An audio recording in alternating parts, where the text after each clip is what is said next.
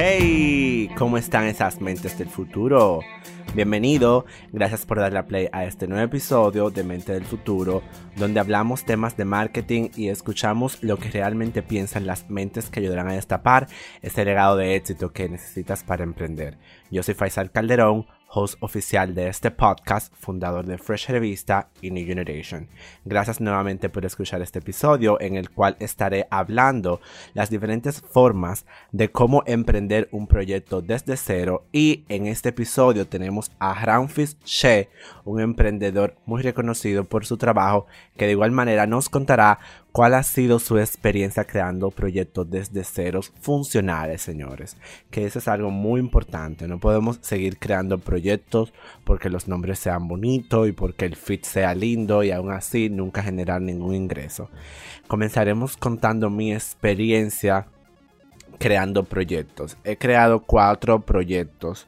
Dos en el cual he sido yo 100% independiente y dos en el cual he sido socio de otra persona. ¿Por qué le comento esto? Porque es bueno saber cómo es el trayecto de un emprendedor 100% solo independiente y otro con un respaldo de un socio, una mano ayuda.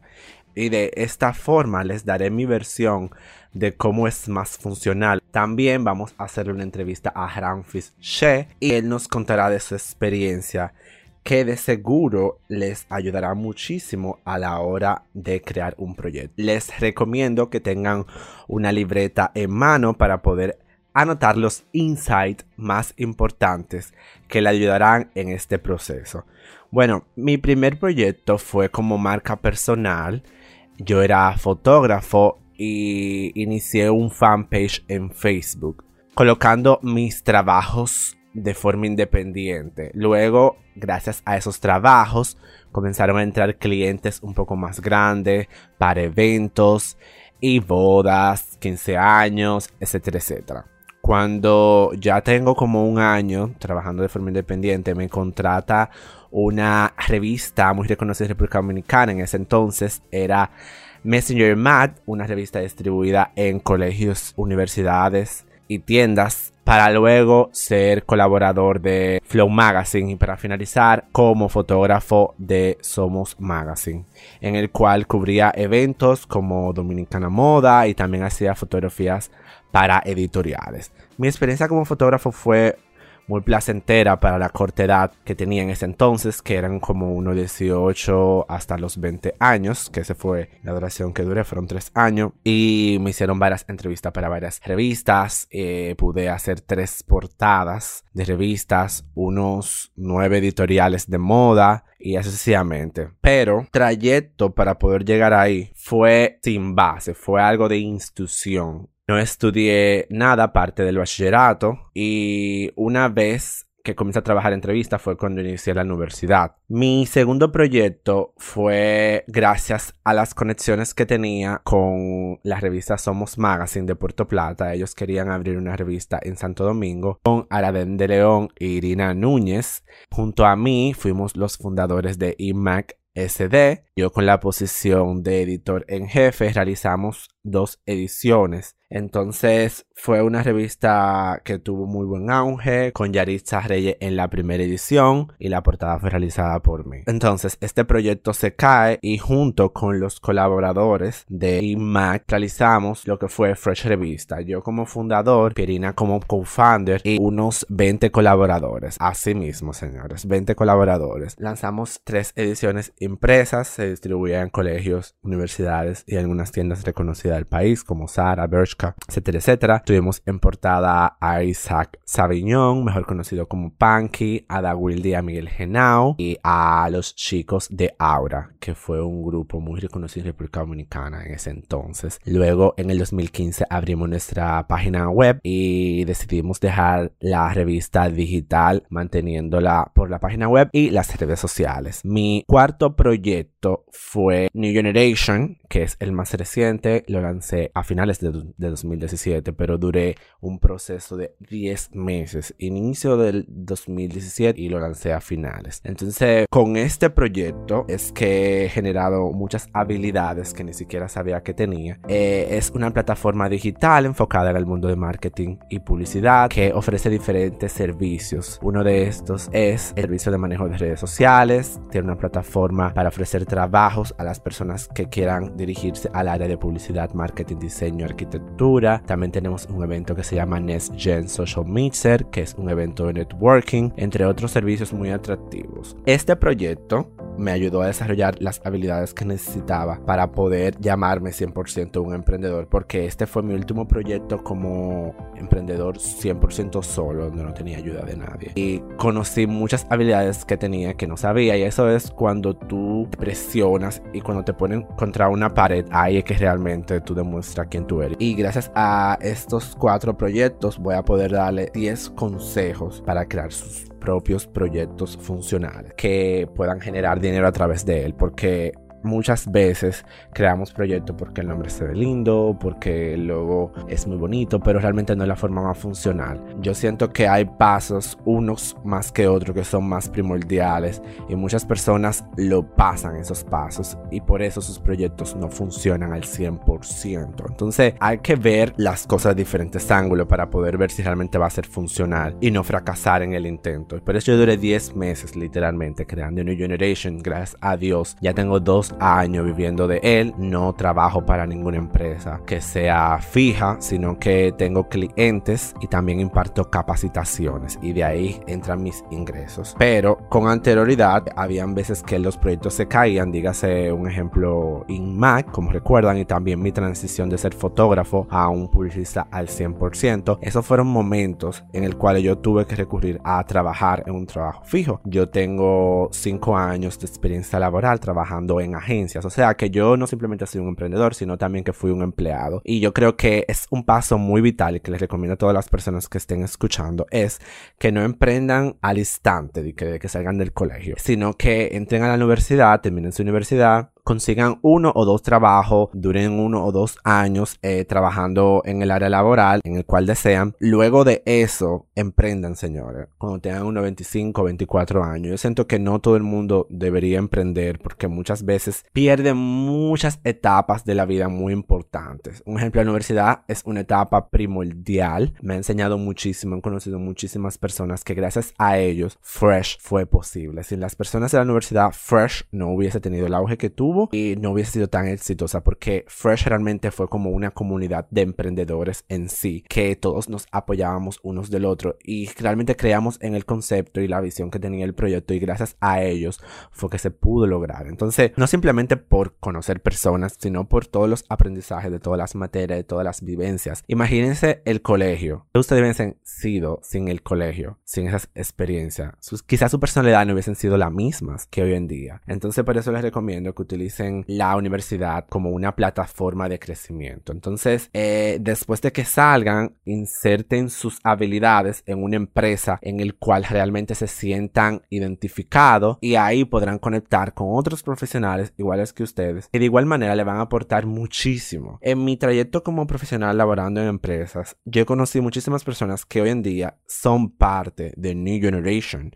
Entonces, miren cómo es la vida. Primero, las personas que conocí en la universidad fueron parte de Fresh. Y las personas que conocí laborando para empresas son parte de New Generation. Entonces, como pasos que yo voy dando y en esos pasos voy conociendo personas que se integran en mi vida y me ayudan a llegar a donde yo quiero mientras que yo lo ayudo a ello. Es como una colaboración mutua para que ambos podamos lograr nuestros sueños. Suena muy de fantasía, pero realmente es real y yo sé 100% que muchos emprendedores que están escuchando este episodio podrán identificarse con lo que yo estoy diciendo. Las conexiones, las colaboraciones son vitales para el crecimiento de una empresa. Entonces vamos a comenzar con los 10 consejos que he preparado para ustedes. Yo, antes de preparar estos consejos, revisé varios libros, varios artículos y vi que muchas personas son muy agayúas. ¿A qué me refiero con esto? Brindan los pasos para crear un proyecto, pero simplemente dan tres o cuatro consejos que sí están dentro de estos 10, pero realmente no te brindan todos los consejos. No sé si es porque tienen miedo de que se creen proyectos que puedan superar sus proyectos o es porque tienen miedo a que existe una competencia que pueda surgir y quitarle la posición o reputación que tiene. Yo creo que un emprendedor o un profesor, yo soy un profesor, tiene que aportar sin ser egoísta. Y yo creo que estos 10 consejos son muy vitales y creo que el material está muy completo. En la entrevista de Ramfis, recuerden que vamos a brindar más consejos muy esenciales que quizás sean diferentes a los míos, pero aún así creo que se van a complementar. Espero que estén anotando todo esto porque ya vamos a iniciar. El primer consejo es una idea de negocio. No empiecen por el logo, no empiecen por el nombre. Empiecen por cómo va a funcionar tu empresa, cómo va a funcionar esa plataforma que tú quieres crear. ¿Tú vas a recibir algo a cambio? Sí o no. Tienes que anotarlo en una hoja antes de iniciar este proyecto y hacer una encuesta de si realmente las personas pagarían por eso que tú quieres vender. Debemos de parar de estar creando cuentas en Instagram para comunicar algo y no sacarle ningún provecho. Muchas veces realmente necesitamos el dinero. Y yo creo que los emprendedores emprenden por pasión, pero también por necesidad. Todo es un balance en la vida y no todo es color de rosa. Un ejemplo es lo mismo que el deporte. Luchan, entrenan horas y horas, día y noche, para competir y recibir algo a cambio. Y ese algo a cambio son premios, sea premios monetarios o premios como casa, carros. Y a veces ganan ambos, como en el tenis. Cuando tú ganas un torneo te dan carros, te dan trofeos y te dan dinero. O sea, dinero me refiero a millones de dólares. Entonces, crea proyectos en el cual las personas van a poder informarse, obtener algo de valor, comprar y obviamente que tú obtengas algo. Y eso puede ser o monetario o algo de beneficio con aporte a otro proyecto tuyo. Porque no necesariamente todo tiene que ser vender y vender y vender, sino crear algo que te genere un beneficio. Pero Evalúa si realmente podría tener éxito esa idea de negocio que tú tienes o si ya existe, evalúala si es tan rentable como tú piensas o si quieres crear una nueva idea de negocio, puedes mezclar dos ideas que ya están realizadas. Idea de negocio me refiero al trueque entre yo te doy algo y tú me das algo. No me refiero a idea de negocio, eh, nombre, branding. No, no, no. Vamos por el primer paso. Y el primer paso es la idea de negocio. Segundo paso, que para mí es muy importante, es el nombre. Crea una lluvia de ideas para poder seleccionar un nombre. Hay muchas personas que piensan que cuando tienen el primer nombre en la cabeza, ya ese es. Y no es así. Para cada uno de mis proyectos, yo he hecho esto y es muy funcional. Únete con varias personas, hagan una lluvia de ideas y seleccionen los 10 mejores. A esos 10 mejores ustedes van a hacer una encuesta. Puede ser con las personas de su vecindario, la universidad, tus familiares, pero que por lo menos sean unas 50 a 100 personas. Se dice que lo mejor es que sean 100 para que el promedio sea más eficiente. Yo recomiendo que sean 50 porque no es muy fácil encontrar 100 personas y yo siento que no puedes poner todas tus ideas al aire porque quizás alguien te la pueda robar. Pero en mi caso yo he utilizado la mayoría de las veces personas cercanas y la última vez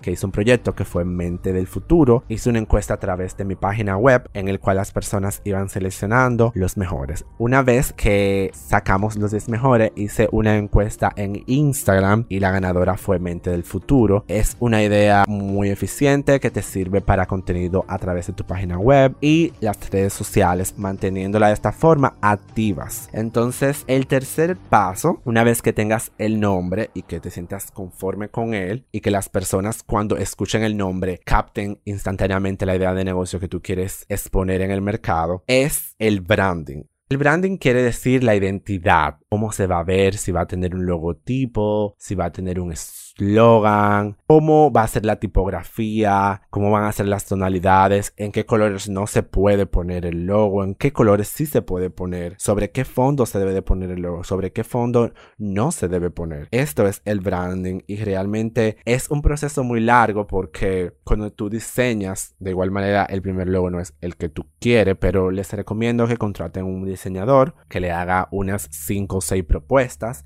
De esas seis propuestas selecciones dos o tres mejores y puedes unirlo, mezclarlos hasta que él diseñe el ideal. Si no, cuando él diseñe los seis o cinco propuestas, haz una encuesta con tus amigos y selecciona el mejor. Muchas veces, muchas personas tienen que buscar dos o tres diseñadores para que le hagan diferentes propuestas porque un solo diseñador a veces no basta. Como yo tengo una agencia remota, cuando un cliente me pide un logo, lo que yo hago es que dentro de mi equipo tengo dos diseñadores y junto conmigo hacemos cada uno tres propuestas y la presentamos. Entonces, la persona que gana de los tres diseñadores es el que tiene que seguir trabajando con ese cliente hasta que éste elija seleccionado. El cuarto paso es el plan de negocio. Tienes un capital, ¿cómo vas a lanzar eso? ¿Realmente es sostenible este negocio? ¿Cuánto tiempo crees que perdure en el mercado? Porque ya saben que hay muchos negocios que están muy en boga que al final del día se caen. Por ejemplo, hay muchas personas que ponen una tienda online de vender ropa de traje de baño, pero verano no es por siempre. Entonces, realmente es funcional vender traje de baño los 12 meses del año. Quizás no es tan funcional porque simplemente vas a tener muchas ventas en el verano. Y si no tienes una buena estrategia, quizás ni siquiera en el verano vas a tener muchos ingresos, porque no todo el mundo compra traje de baños anual. Normalmente las personas compran un traje de baño y duran dos o tres años para poder cambiarlo. Entonces hay que realmente hacer un plan de negocio con una estrategia funcional para ver si ese negocio es funcional. Muchas personas hacen planes de negocio para poder presentárselo a un inversionista o a una persona que quiera convertirla en su socio. El plan de negocio tiene que tener muchos detalles. Tiene que tener el branding, tiene que tener el slogan, tiene que tener números. Por lo tanto, te recomiendo que hables con una persona que estudia administración de negocio o con contabilidad para que te ayude a realizar tu plan de negocio. El paso número 5 es el benchmarking. Una vez que decidas tu nombre, tu branding, el benchmarking es esencial para poder saber cómo es la competencia, cómo es el mercado, para poder realizar una estrategia funcional. El benchmarking es el paso que va antes del plan de marketing. Bueno, yo he hecho muchos benchmarking a través del tiempo y definitivamente puedo decir que son súper esenciales. He hecho benchmarking a través mi carrera desde mis 22 años y me han ayudado con todos los proyectos que he hecho. El benchmarking te va a ayudar a decidir si realmente tú necesitas que ese proyecto tenga ese precio que tú crees que tiene o si realmente ese proyecto que tú piensas debe de ir en esa locación que tú quieres o si realmente las redes sociales son esenciales. Yo creo que el benchmarking debe de ir entre los pasos para poder crear un proyecto funcional y no lo vi en ninguno de los artículos ni libros que leí. Por eso lo quise eh, agregar. Una vez que hagas el benchmarking, que es un documento como de unas 30, 40 páginas, vamos a hacer lo que es el plan de marketing. Cuando hagas el benchmarking, este te ayudará de soporte a realizar el plan de marketing, ya que en el benchmarking hay muchos análisis y reportes ejecutivos que van a definir cómo va a ser la identidad de tu marca, cómo va a ser la personalidad. Y en el plan de marketing está todo eso. Se define muy claramente cuáles son las redes sociales que se van a activar,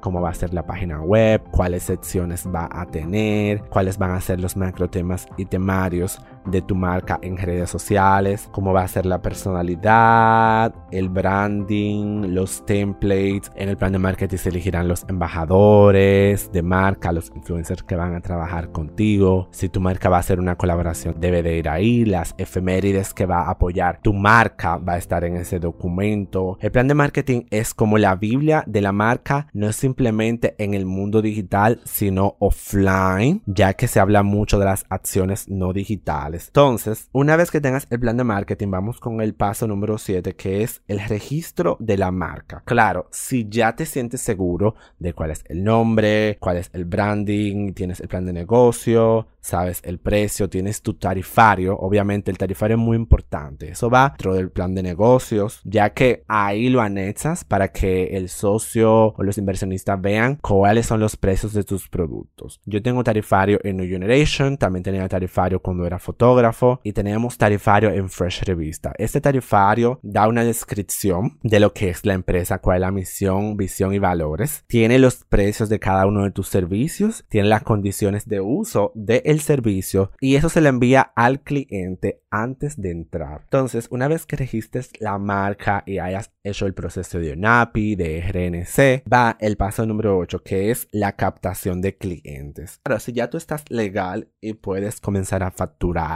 te recomiendo que comiences a buscar clientes porque cómo se va a sostener una empresa con un capital tuyo de tus ahorros. Debe de generar dinero. Entonces, hay muchas estrategias para captar clientes, sea de boca a boca, sea a través de las redes sociales, sea offline, dígase por flyers o cosas así. La captación de clientes es un proceso muy tedioso, ya que no siempre resulta como tú quieres, pero al final del día, si tú pones mucho empeño, verás cómo los frutos van a salir a flote. Después de la captación de clientes, van las colaboraciones. Yo recomiendo a todo el mundo que haga colaboraciones, no simplemente con empresas que hagan lo mismo que tú, sino con empresas que complementen tu trabajo. No todo es pagar o buscar suplidores. También hay veces en el cual tenemos que apoyarnos de servicios igual de importantes que el de nuestros suplidores con intercambios, lo cual yo veo muy eficiente porque como tú estás iniciando en el primer año, tus gastos no pueden ser mayores que tus ingresos, porque eso va a hacer que quiebres muy rápido. Entonces, el paso número 10 es hacer un análisis de rendimiento. ¿Por qué un análisis de rendimiento? Bueno, ahí decidimos si realmente tu estrategia, tu plan de marketing, si tu plan de negocio es funcional y si realmente tu proyecto es tan bueno como tú creías. Muchas veces tenemos una pasión muy grande que nos hace ciegos y esto es el error más grande de un emprendedor. A través del análisis de rendimiento vas a poder decidir si vas a tener un segundo año con este proyecto. El primer año es totalmente de prueba. Si te va muy bien y si los ingresos son tres veces mayores que el capital que tú invertiste para poder crear este proyecto, te recomiendo que continúes con este proyecto, ya que tiene mucho potencial. En los colaboradores se me olvidó decir que no simplemente son suplidores, sino personas que están dentro de la empresa trabajando contigo. Digo esto porque muchas personas creen que contratar un empleado fijo a través de un contrato muchas veces es funcional, pero creando un proyecto desde cero, 100% nuevo, no recomiendo que tengan un empleado, sino que tengan colaboradores, porque de esta forma vas a poder decidir en el segundo año si lo vas a convertir en empleados al 100%. Entonces, voy a repetir los pasos nuevamente para que lo puedan anotar si se les olvidó. Primero, idea de negocio. Segundo, nombre del proyecto. Tercero, el branding, que es cómo se va a ver. Cuarto, plan de negocio. Quinto, benchmarking, que es el análisis del mercado para ver si realmente el mercado necesita esto, porque muchas veces hay muchas empresas que hacen lo mismo y quizás en una idea de negocio tú tengas cinco competencias, pero en otra idea de negocio tú tengas 50. Entonces quizá no sea necesario ya que el mercado tiene esos negocios y la gente ya está conforme con los negocios que existen. Entonces el número 6 es el plan de marketing. A través del plan de marketing vas a definir la personalidad, la línea gráfica en las redes sociales, cómo se va a comunicar, el tipo de contenido, los macro temas y los temarios. En el paso número 7 el registro de la marca para hacerla oficial y que las personas tengan respeto por el servicio que le estás ofreciendo les recomiendo que si no la van a registrar, hagan contratos freelancers y acuerdos de pago para que sea más profesional. El paso número 8 es captación de cliente, el número 9 es encontrar colaboradores y el número 10 hacer un análisis de rendimiento. Entonces, concluimos con mis consejos. Esperamos con la entrevista con Ramfis Che. Es un profesional enfocado en el desarrollo de negocios y empresas a través de la tecnología.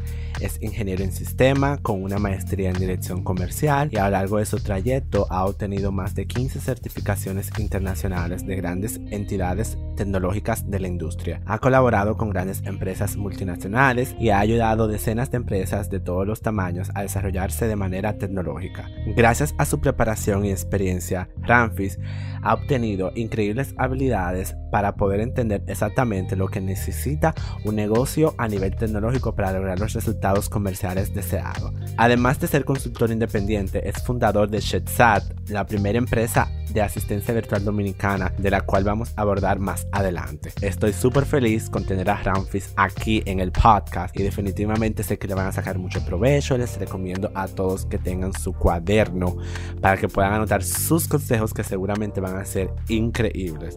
Antes que nada me gustaría conocer un poco más de Ramfis porque realmente veo mucho de él en las redes sociales y cuando lo vi por primera vez pensé que era venezolano.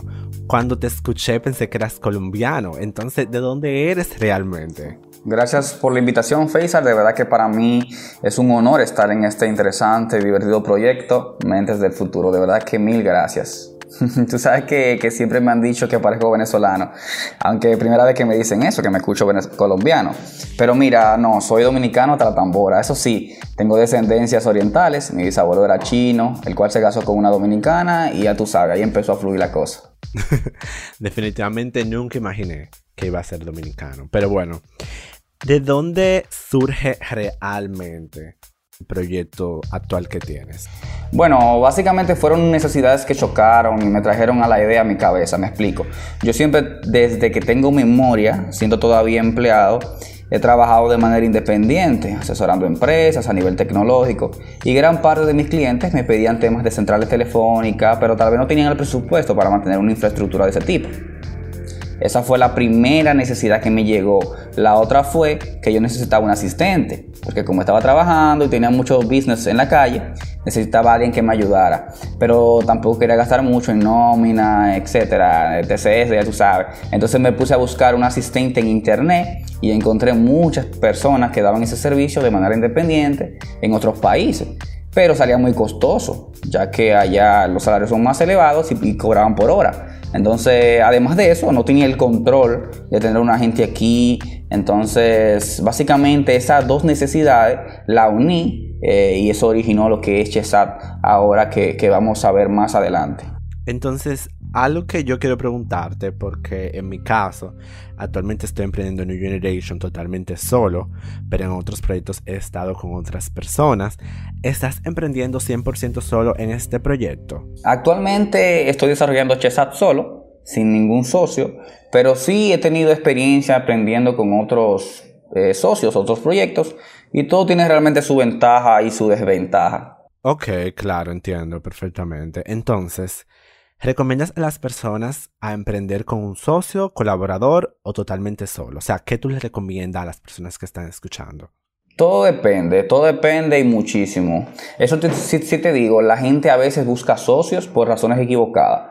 Aunque los beneficios de tener un socio son muchísimos, a veces tener un socio que no encaje con tu manera de trabajar y tu visión del negocio puedo pagar muchísimo su beneficio. Así que tenemos que pensar mucho en esa parte. Respeto totalmente tu opinión. Entonces, Ramfi, cuéntame, ¿cómo debería crear un proyecto desde cero en tan solo ocho pasos alguien que nunca ha creado un proyecto?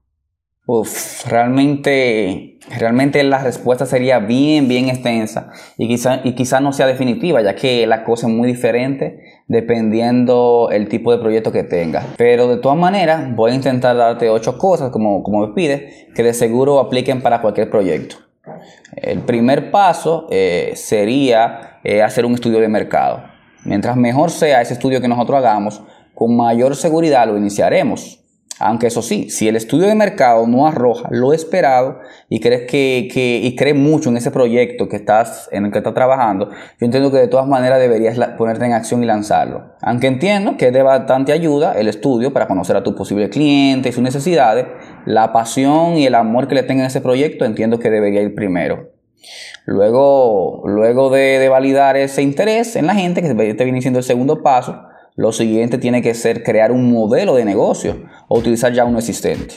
Sin profundizar mucho, la idea es tener claro desde el inicio cómo vamos a hacer dinero con nuestra idea. Y esto es básicamente el modelo de negocio. Luego sigue lo que sería el plan de negocio, que muchos lo confunden con el modelo, pero este es básicamente el, el plan de acción, o sea, lo que nosotros vamos a hacer para hacer dinero con el modelo de negocio que nosotros definimos en el paso anterior. Entonces, básicamente ese sería el tercer paso, el crear el plan de negocio. Eh, lo siguiente sería lo que a ti te gusta mucho, Faisal, que es el branding, el tema de la marca, del logo, el mensaje que vamos a transmitir a nuestros clientes, la forma en que nuestros clientes nos verán. Muchas personas no le dan tanta importancia a esta parte al inicio, pero después se dan cuenta que es muy importante y ya es más difícil cambiarlo cuando ya nosotros hemos arrancado. Así que yo lo que aconsejo que se le dedique su, su tiempo al tema del branding. De verdad que, que sí. Luego de, del tema del branding, este sería el cuarto, digo, el quinto paso, eh, sería el aspecto financiero. ¿Cuántos socios tendremos? Si vamos a trabajar el proyecto solo, eh, a nivel de, de, representante me refiero, ya que un proyecto nunca se a poder trabajar solo ni tenerlo en la mente. Eh, la cantidad de acciones que van a tener cada socio, presupuesto de nómina, presupuesto de marketing, tecnología, todo lo relacionado al dinero tiene que estar fríamente calculado. Después del tema financiero, que tenemos ya el nombre, logo, imagen, modelo de negocio, plan de negocio, tema financiero ready. Lo que sigue sería el tema legal, registrar eh, los registros legales y de paso conocer todas las implicaciones legales a las que nos ataremos. Registrar nuestro nombre, nuestro logo, constituir nuestra empresa y entender todo el proceso fiscal al que estaremos involucrados, entre otras cosas legales. Luego ya nos acercamos ya a la parte final, que viene siendo ya desarrollar ese producto o servicio. O sea, sin eso no tenemos nada, es obvio. Eh, y luego ponernos en operación, empezar a ejecutar ese plan del negocio. Ahora bien, yo incluiría algo que lo voy a decir el 7.5 para no pasarme de los 8 pasos que tú me pediste, sería la cultura organizacional, sería el 7.5. El, el, 8 sería ya la puesta en marcha de todo. Entonces el 7.5 sería la cultura organizacional.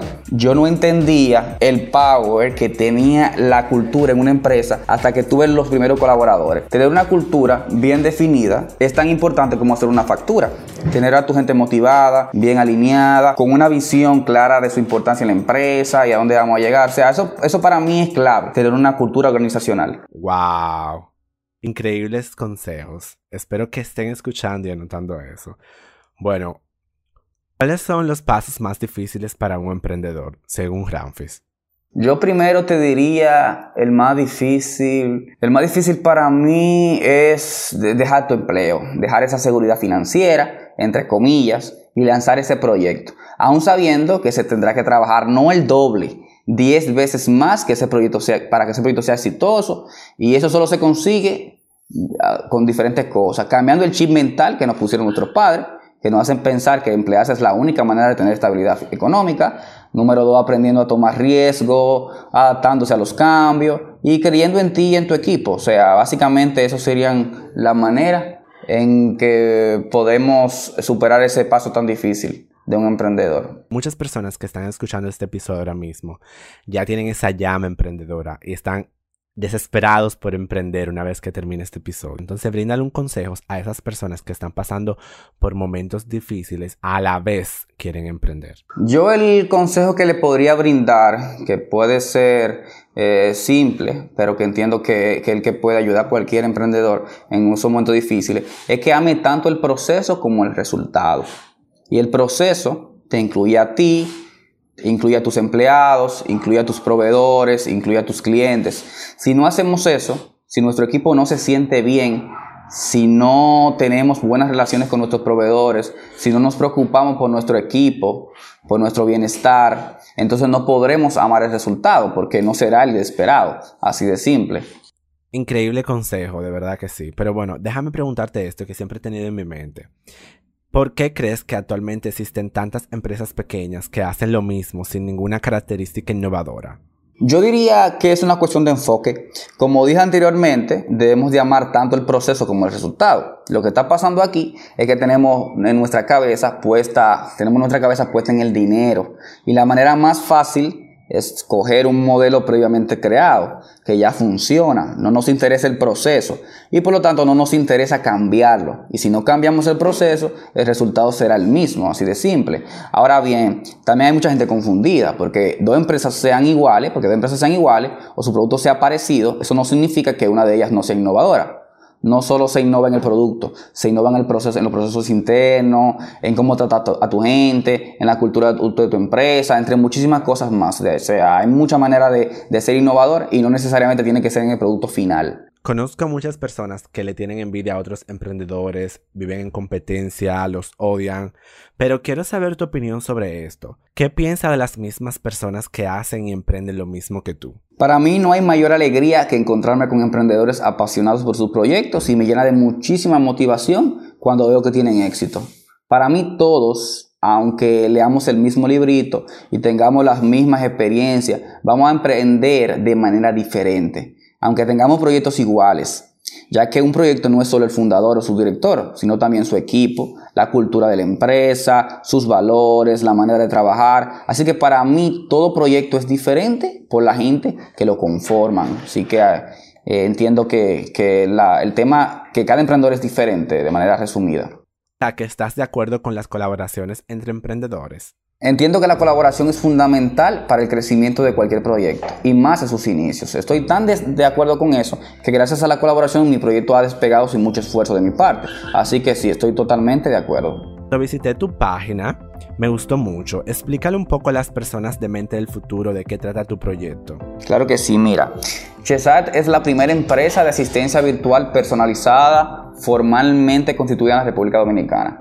Básicamente es un virtual office con esteroides, así de simple. Le ofrecemos a nuestros clientes su propio número telefónico, tanto en República Dominicana como en gran parte del mundo, y su asistente virtual a tiempo completo. Una asistente asignada que le contestará sus llamadas, le llevará su agenda, le confirmará su cita, le ayudará con su día a día y a la cual se le puede personalizar con diferentes paquetes de servicio para ayudarle con, con otras tareas como el telemarketing, cobro, facturación, traducción, compra, entre otras cosas más. La idea es que tengas un servicio completamente personalizado a, las necesidades que tengas, que puedas optimizar tus recursos, que puedas delegar ciertas tareas y enfocarte en generar más clientes e ingresos, mientras nosotros te apoyamos con la parte administrativa. Te felicito por tu proyecto, estoy súper feliz de que lo estés creando, es algo que yo nunca había visto y creo que es algo muy innovador y que las empresas necesitan.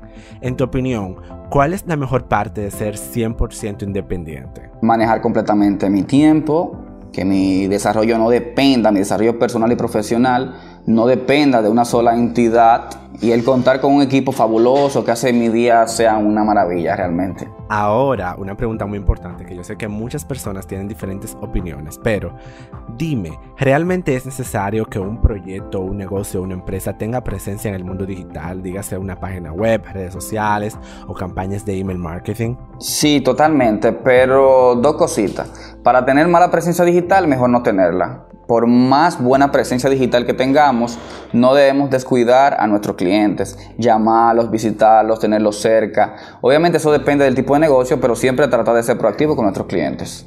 Cuéntame, Ramfis, ¿a través de qué página o cuenta de Instagram o Facebook podemos seguir tu trabajo? La página de nuestra empresa es www chesat.com. La voy a deletrear como se escribe, eh, C-H-E-Z-A-A-D.com. En Instagram nos encuentran como chesat.srl y a mí me pueden seguir en Instagram como Ramfische y mi blog ramfische.com. Mi nombre se escribe con M-P-H-I-S. Gracias por venir, pero antes de despedirnos, Quisiera saber cuál es tu próximo paso, qué traes nuevo en estos próximos meses. En Chesa venimos más fuertes a nivel de marketing digital, nuevas alianzas estratégicas para posicionar mejor a la marca. Estamos trabajando muchísimo en nuestra cultura organizacional para luego proceder con una campaña de reclutamiento que vendrá en los próximos meses. En los próximos meses vamos a lanzar otro proyecto en sociedad que va a estar buenísimo, del cual te vas a enterar desde que lo lancemos. Y, y nada, a nivel personal, seguir aportando cada día nuestro granito de arena en el desarrollo de otras empresas y seguir creciendo como personal y profesional. Muchísimas gracias Ramfis por venir. Gracias por el aporte de tus conocimientos. Me amable de tu parte poder venir y compartir esos insights. Definitivamente tienes una mente del futuro. Muchísimas gracias, Faisal. Para mí de verdad fue un honor estar en Mente del Futuro y llevarles algo de mí a tu bella audiencia. Sé que este proyecto de Mente del Futuro va a llegar muy lejos y estoy muy, muy honrado de aparecer en los primeros capítulos. De verdad que sí, un millón de gracias, hermano. Bueno, ya escucharon un emprendedor lleno de vida, pasión. Entonces, mi pregunta para ustedes es, ¿realmente van a seguir trabajando en ese lugar que odian, que no quieren ni siquiera pasar por ahí? Pero aún así tienen que no simplemente pasar por ahí, sino entrar, convivir con esas personas que odian. ¿Realmente van a seguir ahí? O sea, yo no podría, yo no sé si es porque yo no tengo paciencia, pero espero de que tomen una decisión ahora que han escuchado este episodio y puedan o emprender o seguir en su trabajo. Yo siento que el emprendedor no puede forzar a las personas a emprender, pero yo creo que podemos darle los insights, los beneficios y los contras. Yo creo que la pasión es algo que es como nuestra gasolina que nos ayuda a seguir adelante. Si tú no tienes esa pasión, te recomiendo que mejor te quede en tu trabajo y siga trabajando y sea un empleado. No todo el mundo tiene la materia que se necesita para poder ser un emprendedor. Porque créeme cuando te digo, no todo es color de rosa. Hay muchos momentos muy difíciles. Un ejemplo, en 12 meses tú pasas por lo menos un día al mes deprimido por X cosa que te esté pasando con tu proyecto. Y tú siempre te preguntas si realmente la decisión que tú tomaste de emprender fue la correcta. Y en verdad, la respuesta siempre para mí ha sido sí, fue la correcta. Pero hay veces que yo digo, no, no fue la correcta. Y alguien tiene que venir y hacerme despertar y decirme, oye, te has logrado increíbles proyectos, este es su camino de emprendedor. Yo no sé si realmente esto le ha ayudado, pero yo espero que sí, que la respuesta sí sea muy positiva. Quiero invitarlos a todos a que me escriban a info.faisalcalderón.com y me pregunten algún problema que tengan con su proyecto o si no entendieron un punto, entonces escríbame. Yo soy un mentor de marketing y puedo ayudarte a crear tu propio proyecto si realmente lo necesitas. También tenemos una agencia remota que es New Generation que te puede facilitar servicios en cualquier área que tú deseas, sea de branding o de planificación de negocio o quizás de una estrategia de marketing o manejo de redes sociales. Tú decides. Si realmente quieres hacer las cosas por ti solo, te recomiendo una capacitación en New Generation. Tenemos capacitaciones de Community Management, de Content Creative, de fotografía, de developers y para arquitectos. Puedes visitar newgeneration.website. En redes sociales no puedes encontrar como New Generation Website, pero lo más importante es que me sigas a mí, Faisal Calderón, porque ahí es que anuncio cada nuevo episodio y de igual manera puedes visitar faisalcalderón.com para obtener el regalo de este episodio. Es un template de plan de negocio que te ayudará a crear tu estrategia de negocio, la cual utilizarás para obtener un socio o un inversionista para tu negocio. Entonces, descárgalo, es fácil, tiene todos los pasos, te ayudará a hacerlo tú mismo y si no lo entiendes, escríbeme a Faisal Calderón en redes sociales. Respondo de una vez. Espero que lo puedas disfrutar. Gracias por escuchar este nuevo episodio. Espero que mantengas esa mente del futuro muy ocupada, cultivándola con nuevos conocimientos. Nos escuchamos nuevamente. Bye.